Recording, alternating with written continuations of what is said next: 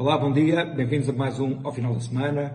Hoje queria-vos falar de quatro coisas. Queria-vos falar um bocadinho de descobrimentos de império, queria-vos falar de revoluções, queria-vos falar do abaixo-assinado que houve conducente a condicionar o discurso das televisões e, por fim, queria-vos falar da candidatura de Carlos Moedas. Falando um bocadinho de descobrimentos, assim, está agora a existir um, um discurso que diz que a exaltação dos descobrimentos que é um discurso salazarista. Epá, eu se fizer um esforço tenho dificuldade em encontrar uma coisa mais estúpida do que esta. Os descobrimentos foram uma coisa absolutamente fantástica. Foi que nós, que éramos um pequeno povo, que já tínhamos vencido Alves Barrota, não tínhamos desafios militares em terra, quando uh, lançámos à descoberta do mundo. Se eu pegar num livro de História Universal, qualquer que ele seja, Portanto, eu tenho Portugal como protagonista e o século XV, basicamente, é um século português. Se eu for ao índice remissivo, eu encontro Portugal N citações. Assim, tudo o que seja a história de Portugal, tirando os descobrimentos, pode ser um pé de página nesse livro, ou pode não existir. Muitos poucos países têm essa grandiosidade, esse pouco privilégio de ter tido esse, esse papel na história. E se eu pegar num livro, no tal livro, História Universal, num ponto de vista ocidental, Portugal tem esse protagonismo, mas até se pegar num ponto de vista oriental também tem. Se eu pegar num livro de história universal feito pelo ponto de vista japonês, aparece lá Portugal eh, de forma hum, consequente eh, para, para, para a história japonesa. É uma coisa absolutamente fantástica. E a exaltação disso não é ideia nenhuma do Salazar. Após os descobrimentos, porque se tiveram a noção que foi uma coisa absolutamente fantástica. Portanto, a primeira pessoa que se calhar uh, tornou isso Claro, foi Camões, quer dizer, os Lusíadas é um hino aos descobrimentos portugueses e para quem não, não sabe muito de cronologia, o Camões viveu muito antes do Salazar. Portanto, hum, é, é absolutamente uh, belo, quer dizer, o, o, o, que lá está quando se diz aqueles que deram novos mundos ao mundo, aqueles que são da, da lei da morte libertante. Quer dizer, eu acho que é difícil uma pessoa não se empolgar quando pensa nisso e quando fala nisso. Em relação ao Império, também o Império não é uma ideia de, de, Salazar, quer dizer, o Império eh, aconteceu e, portanto, enquanto a ligação de Portugal ao Brasil foi relativamente cedo, portanto, foi uma ligação profunda, isso se pode falar do, do Império Luso-Brasileiro, a ligação à África foi mais tarde. E a ligação à África aconteceu fundamentalmente no, no, no iniciou-se fundamentalmente no século XIX. Ou seja, Portugal já tinha presença desde o tempo dos descobrimentos, portanto, Portugal desde o século XV que tem eh, presença, mas era uma presença muito nas costas. Mas, por exemplo, o tráfico de escravos, que Portugal teve um papel importante, e obviamente que é uma das facetas da nossa história que não nos honra, o tráfico de escravos não era feito unicamente pelos portugueses. Os portugueses iam lá, não, iam, não capturavam ninguém, iam comprar escravos às pessoas locais. Portanto, se nós éramos, entre aspas, o consumidor da droga, havia um vendedor da droga que era um local. Portanto, o facto de estar aqui a atribuir culpas é, uma coisa, é um exercício que é um bocadinho estúpido. Quer dizer, as coisas aconteceram assim, obviamente que é, hum, que é que é inqualificável face àquilo que são os nossos padrões atuais, mas era uma coisa mais intrincada do que, do que, do, do, do que, possa, do que possa parecer. Portanto, o, o, Império é uma ideia, sobretudo, do, do século XIX, quando o Sérgio Pinto, o Ivans, os ingleses também começaram com o Livingston, se aventuraram dentro da África. E depois, a Primeira República também teve muita fã do Império, até muito da nossa entrada na Primeira Guerra Mundial justifica-se pela, justifica-se pela necessidade que tinham de manter as colónias. Portanto, como diz o, o general Lianes, Portugal sem o Império era uma Catalunha de segunda categoria. Quer dizer, grande parte da nossa grandiosidade foi essa. Agora, se uh, hoje faz sentido ser saudosista do Império ou pensar no, ou, gostar de ter um Império, claro que não faz, quer dizer, os tempos são outros. Mas devemos olhar para esses tempos sem, sem nenhuma vergonha e com algum sentido de, de grandiosidade. Eh, ah, isto, isto vinha a propósito dos pensamentos do, do Ascenso Simões e vocês já devem estar fartos de ouvir falar do, do padrão de descobrimentos, por isso não vou falar disso. Vou falar de uma, de uma, de uma, de uma coisa que Ascenso Simões disse quando falou de revoluções.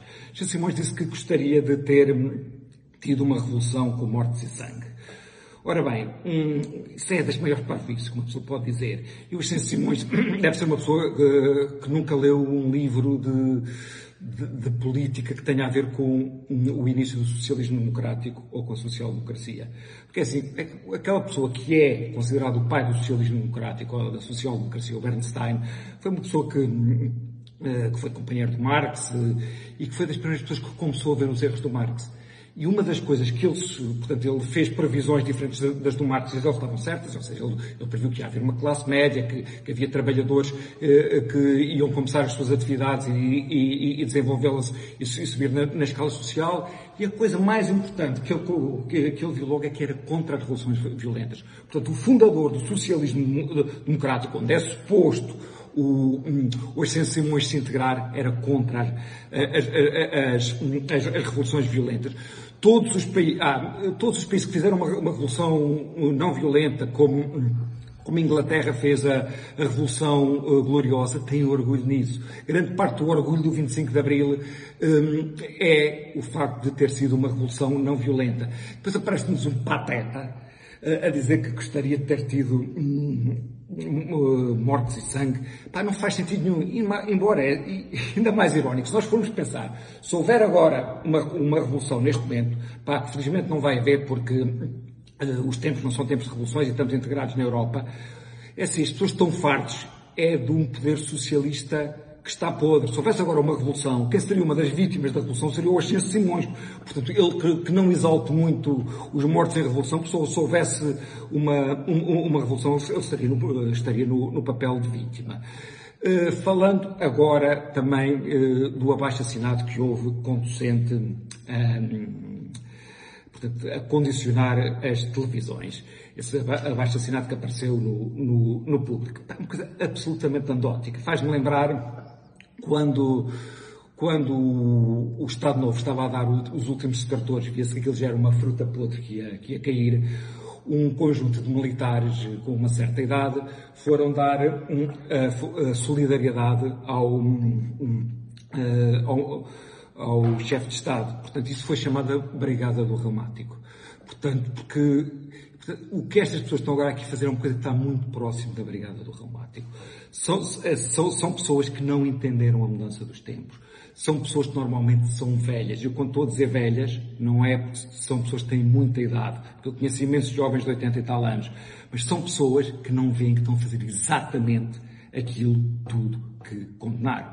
Assim, nós, nós temos sempre uma Teresa Horta, que foi vítima da censura durante o Estado Novo, digamos, a assinar um, um, um documento que pede, no fundo, é a censura.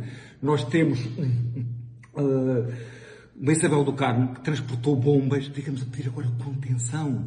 Pá, nós, uh, nós temos o Manuel Carvalho da Silva a dizer para as pessoas das profissões não aparecerem tanto na televisão.